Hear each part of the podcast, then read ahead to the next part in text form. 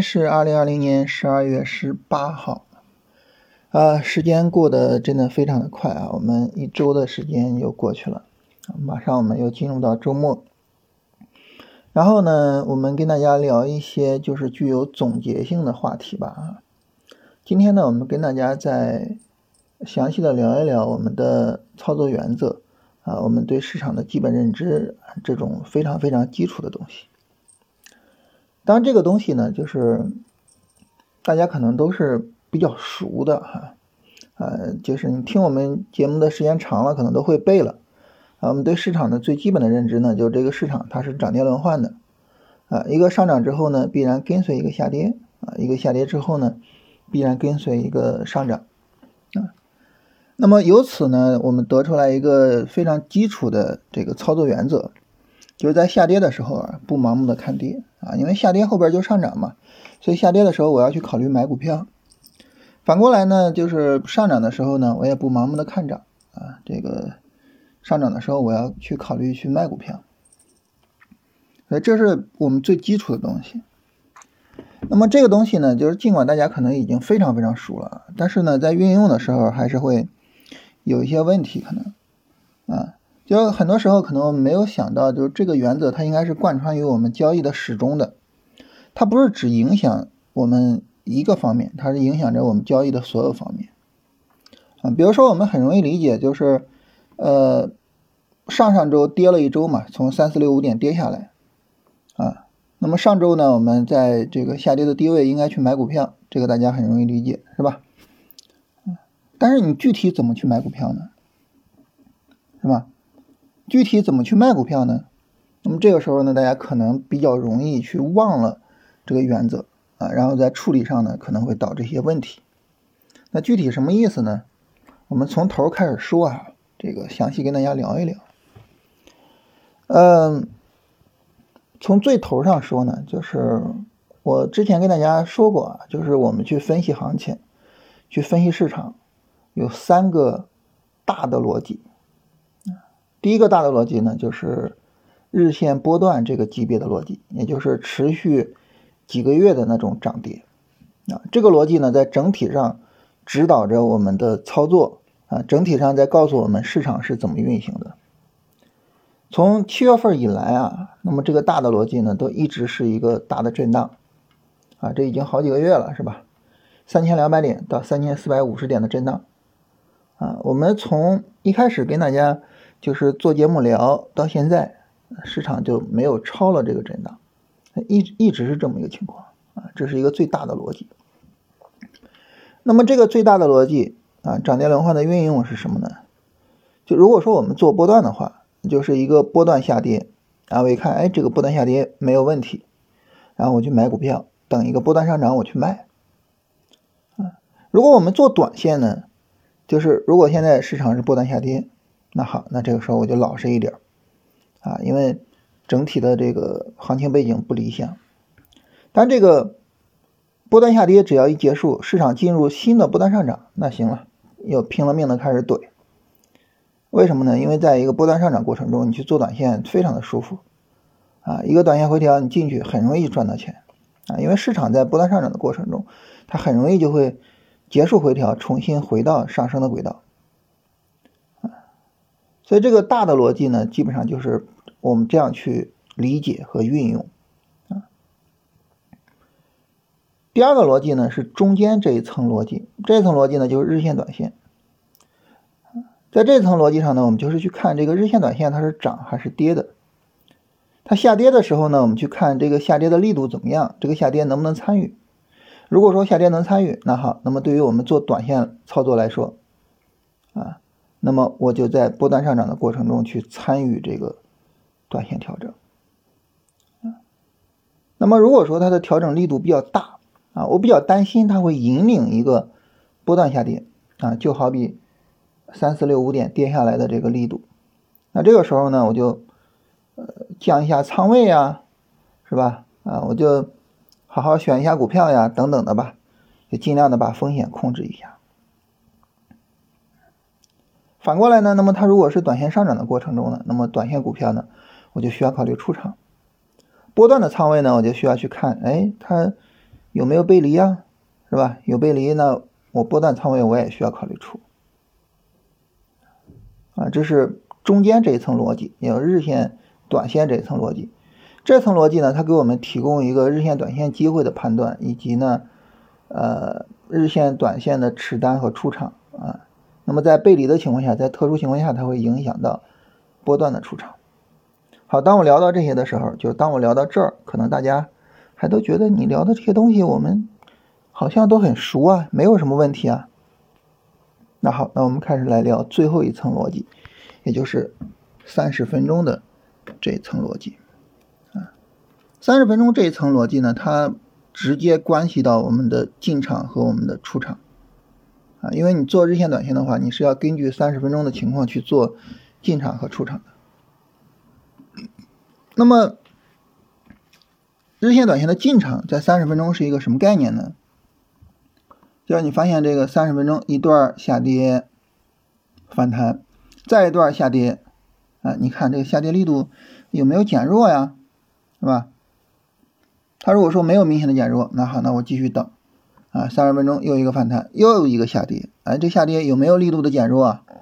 这个力度减弱体现的走势上就是两种走势，要么呢就是没办法创新低了，要么呢它创了新低，但是呢有一个底背离，啊，这两种走势呢都属于是这个三十分钟下跌跌不动，啊，然后呢我一看，哎，它有没有一个背离呢？有，啊有，那这个时候呢就是我买股票。也就是我在三十分钟下跌的时候，在下跌的过程中，让市场告诉我这个地方是跌不动了，我要去买股票。这是我们买股票的最早的时候。那买股票的晚是什么呢？就市场一个反弹啊，反弹力度比较强，反弹力度强呢，它可能是向上突破了压力线啊，甚至呢，它有可能是向上突破了前高，反弹力度比较强。在反弹力度比较强的情况下呢，那么再有一个调整啊，这个调整呢是不破前低的。这个时候呢，是一个强有力的反弹之后的一个回调，啊，哎，这个时候我去买，那这叫什么呢？这叫市场上涨了之后我去买入，啊，总体上买入就这两个大的思路。那么无论这两个思路的哪一个思路，你会发现呢，我去做买入的时候，三十分钟永远都是什么呢？下跌的，啊，永远都是下跌的，啊，当然我我我不是说它跌的很厉害，然后它持续跌我去买。那我们知道买点向上突破是吧？啊，突破一个五分钟高点就可以去买了，啊，因为它突破一个五分钟高点就标志着这个三十分钟下跌结束了嘛，我们就可以去做买入。那这是我们买入的时候，就一定是一个三十分钟的一个下跌。那这个时候，如果说它三十分钟在上涨的过程中，我应该怎么办呢？你就等它后边的下跌。那如果三十分钟涨得比较厉害，都突破前高了怎么办呢？你就等它后边的下跌。就别管怎么样，你等一个三十分钟下跌，你等个三十分钟下跌，你都 你都没有那个耐心吗？不至于吧，对吧？三十分钟下跌体现到日线上就是一根阴线，甚至呢就是一个上影线，你你都没有那个耐心吗？那不至于。所以买股票永远是三十分钟下跌。如果现在三十分钟在涨，那我就等等它的下跌走出来。三十分钟下跌走出来的时候，我就去看，哎，这走势行不行啊？我不要盲目的就因为说，你看三十分钟跌这么狠啊，不要，这个时候你看行不行？还是回到日线看，回到日线看日线的力度，就三十分钟这个下跌有没有导致日线力度的变化？在日线上有没有呈现出来大阴线？有没有呈现出来杀跌？啊，如果日线没有什么明显的反应，只是三十分钟好像很厉害，你不用太担心。尤其是什么呢？尤其是当你使用五分钟挂突破单的时候，它就是挂个突破单，它没有什么复杂的。啊，五分钟上有一个大阴线，我的天呐，千万不要害怕啊，因为太正常了，是不是？啊，三十分钟下跌过程中，五分钟大阴线，这不很正常吗？千万不要害怕啊！你你因为一个五分钟杀跌，吓得整个日线机会都不要了，你太可惜了。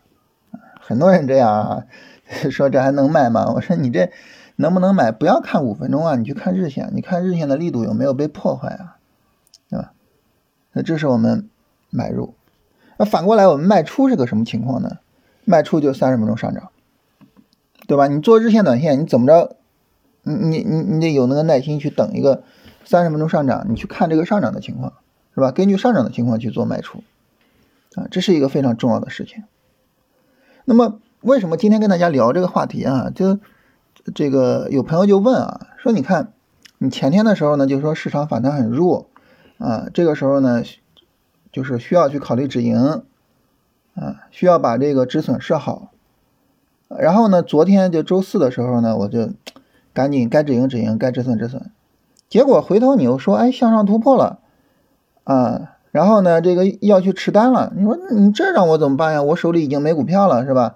而且你还说不能买股票，啊，那这是咋回事？就为为啥你没有出呢？为啥你手里边有股票呢？是吧？你说反弹比较弱要出，我都出了，那咋回事儿？这个我跟大家解释一下啊。我们来看周三，周三收盘的时候，十五点，周三十五点收盘在三十分钟上，这个时候呢是。一根阴线，一根阳线，然后连续的三根阴线，也就是三十分钟，它是一个什么过程？它是上涨吗？啊，不是，对不对？它肯定是一个下跌过程。那我我会在下跌过程去卖股票吗？不会，对不对？肯定不会啊。所以我要等一个三十分钟上涨过程。然后周四一开盘呢，从九点半开盘到十点是一根阴线啊。那这根阴线，我我我我会被吓出来吗？我会一看，哇，这个阴线，哇，完了完了完了完了，赶紧卖股票，会吗？不会，我会等三十分钟一个上涨走出来。三十分钟上涨走出来到什么时候呢？啊，你等三十分钟，两根阳线一拉，十一点那根阳线一收盘，哦，这力度还可以。上午一收盘，就向上突破了，是吧？这个时候你心态马上不一样了，嗯，所以呢，就是。当你去说，我就是在三十分钟上涨的时候去出场的时候，那么它跟你在下跌的时候被吓出来，啊，你你这个处理的从容程度是完全不一样的。所以这就是为什么我说呢，就是大家可能就比如说在机会判断上，在什么上面，现在已经形成了一个条件反射，就是我肯定是要在这个下跌的时候去说这是有机会的，啊，上涨的时候我是考虑去卖出的。就大家可能已经形成这个条件反反射了，就是这个非常非常好，但是在具体的进出场上，在点鼠标的那一瞬间，可能还是会被行情会被情绪所影响，还是会被吓到，啊啊，一看整体的这个反弹力度也不好，然后呢，这个昨天一上来那半小时又是一根阴线啊，而且是一根大阴线，是吧？跌了零百分之零点二六的大阴线。瞬间就被吓出来了，但是实际上呢，你从三三二五的反弹三十分钟一直到昨天这根阴线出来，它连个 MACD 的绿柱都没有出来过，它都没有过红绿柱切换，是吧？那你着啥急啊？那你在出场的时候，你怎么不想着说涨跌轮换，不想着说 这个呃上涨去出场呢？是吧？而你一旦想着说我上涨去出场，那行。你就等新一轮上涨，你等新一轮上涨，你不就可以拿了吗？你比如说现在，嗯，这个昨天涨得挺好，然后呢，一直到今天上午还在一个比较好的一个上涨过程，是吧？然后呢，今天下午一开盘，啪呲，一根大阴线杀下来，要不要卖？要不要卖啊？啊，这根大阴线，哇，天呐，市场是不是完蛋了？那你知道？如果说我今天上午没有去止盈，我今天上午如果这个股票我没有卖掉，那我要在这个下跌的时候去卖它吗？不能，对吧？当然不能了啊！你涨的时候不卖，你跌的时候卖啊，就等后边一个反弹走出来。一个三十分钟反弹还不容易吗？对吧？一个三十分钟反弹在日线上只是一根阳线，甚至是一个下影线，这还不容易吗？三十分钟反弹走出来，你一看，哎，这反弹力度不行啊！你该出就出了，是吧？就是养成这种习惯，下跌去买，上涨去卖，养成这种习惯。就当你养成了这种习惯，你会发现你的利润往往很容易出来，而且很容易兑现。因为你是下跌买的，它稍微一涨你就有利润；因为你是上涨卖的，这个时候你没有盈利回吐，你就很舒服。反过来呢，如果说它一涨你去追，那就就比较麻烦，是吧？反那如果说这个它一跌，你害怕，这就意味着其实你是有很大的盈利回吐，你才把这个股票卖出来的。那你想赚钱是很难的，你盈利回吐那么大，你咋赚钱啊？没法赚钱，当然这个时候呢会有两个问题，第一个问题呢就是我卖了之后股票又继续往上涨，这很正常是吧？很正常，嗯，因为我们选的都是好股票，都是强势股，这些股票它不涨谁涨啊？对吧？很正常，啊，但是呢，如果说这一波行情已经让你止盈了，就意味着呢这一波行情你可能赚了百分之十、百分之十五甚至更多，那难道还不够吗？对吧？你想大盘想涨个百分之十、百分之十五多难啊，对吧？啊，所以呢，止盈这个意思呢，就是你已经赚够了，没没有什么问题。第二个呢，我们要担心的问题是什么呢？就是市场微转了怎么办？它涨得涨得挺好，咵暴跌怎么办？这个事儿呢，也是我们担心的一个事情。那这种盈利回吐呢，就是我们可以去接受的，就市场的随机性嘛。我们永远没有办法去消除市场的随机性，啊，也永远没办法彻底的去理解它。那怎么办呢？就承受它嘛。就这个世界上的事情分成两种，一种是我们必须接受的，一种是我们可以去影响的。那市场的随机性呢，就是我们必须接受的，这个时候没啥可说的，是吧？我们在龙回头战法里面跟大家聊出场，啊，其中特别强调了被动出场，啊，被动出场是我们做出场的基础性的部分。为什么特别跟大家聊被动出场呢？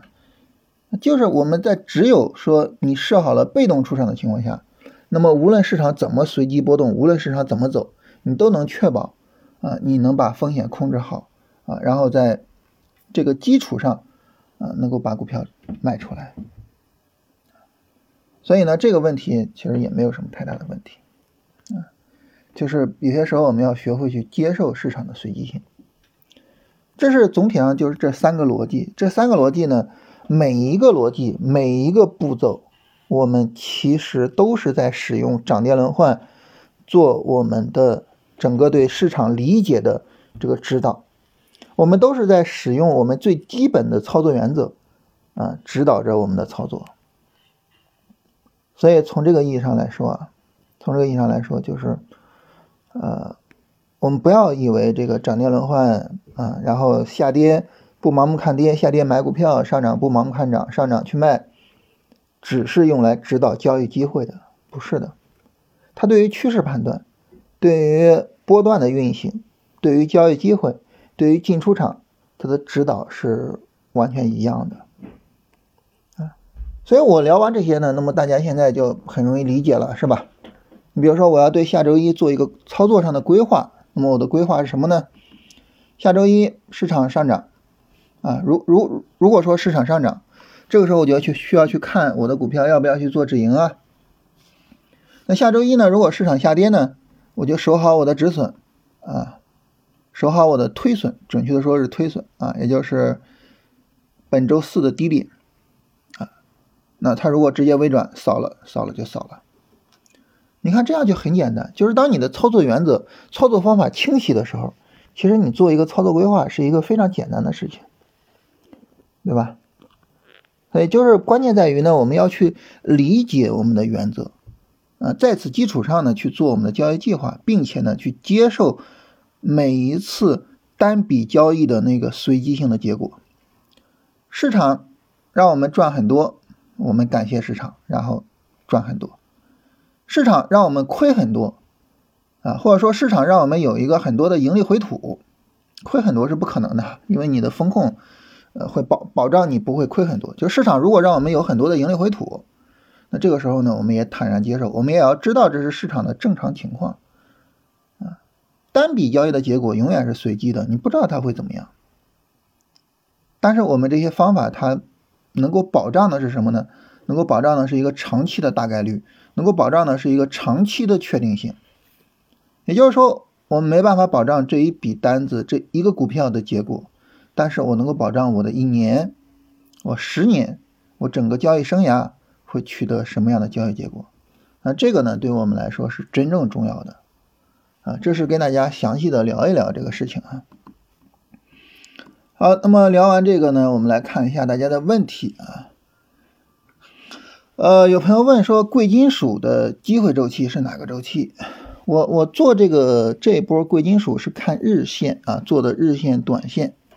呃，我们来看这个贵金属的走势啊，无论是沪金还是沪银啊，因为它俩走的特别的像。这走势呢，它从底部开始涨啊，十一月三十号这个底部开始涨。那么实际上在这个底部之前，我就一直在关注这个沪银啊，因为从基本面上，沪银是有上涨的这个驱动力的。说白了就是全球的通胀嘛，啊，但是沪银一直在跌，所以一直没有做。然后呢，它从十一月三十号开始涨啊涨，然后我也一直没有动，因为我们知道这个我要等回调，对吧？上涨回调，我上涨回调做。它这个调整呢是从十二月七号开始啊，然后十二月八号又有一个大涨，然后十二月九号和十号跌了下来。那这样呢，整个调整持续了几天呢？一二三四五六，到本周一啊，十二月十四号我进场。持续了六天，这是一个比较常规的短线调整啊，七天左右一个短线调整，基本上就持续七天左右啊。这个呢是持续了六天，然后我在周一进场啊，这个单子一直到现在还在拿着，因为是一个日线、短线级别的单子。那么如果说就是做期货的这种低级别啊，比如说我我想做一些那种超短的单子，低级别，一般情况来说会做小时图。有朋友问这个智飞生物啊，智飞生物能不能做？那么整体上这个板块肯定是没有问题，是吧？嗯，包括昨天跟大家直播啊，那个直播的视频啊，在龙回头战法那专辑里边大家可以找到。呃，我不知道现在有没有上传啊啊？那么如果说上传了的话，我们可以在那个专辑里边找到。然后这个。在那个里边呢，我跟大家分享了我自己的板块的选择，啊，这个板块选择的过程，以及呢我自己操作的板块，啊，我自己做呢主要也是做了这个医药。那么智飞生物呢，我们看它整体上从十一月二十六号拉升，然后呢十一二月七号啊，一直到十二月十六号，这个调整调整力度非常非常的小，横盘嘛，对吧？横盘式的调整，所以这是一个很好的操作机会。所以智飞生物呢，你要做肯定是可以做的啊，但智飞生物它走势上没有那么爆啊，所以呢它可能就是盈利空间没有那么大，但是整个走势毫无问题啊。然后如果说在上涨过程中个股出了机会还能不能做？反正我个人建议就是嗯不去考虑，就是避免追高。啊，我我个人是这么建议。你比如说今天下午这个调整，今天下午这个调整，我我能不能去买个股呢？我我个人觉得就是没有必要。就是我们在思考问题的时候，永远是从概率的角度去思考，啊，永远永远是从这个角度去思考。就是昨天大涨之前，你去买入，那么它的概率，它的上涨空间会有多大？昨天这个大涨之后，你去买入，它的概率、它的上涨空间是有多大，是吧？永远从这个角度去思考问题。我们没有办法知道，比如说我今天买一个股票，然后后面会不会有很大的盈利空间，会不会赚多少多少钱？单笔交易的结果永远是随机的，所以我们没办法知道。但是从概率的角度，你觉得哪个概率更大？我觉得一个很大的问题是什么呢？一个很大的问题就是下跌的时候我们不敢去买，啊。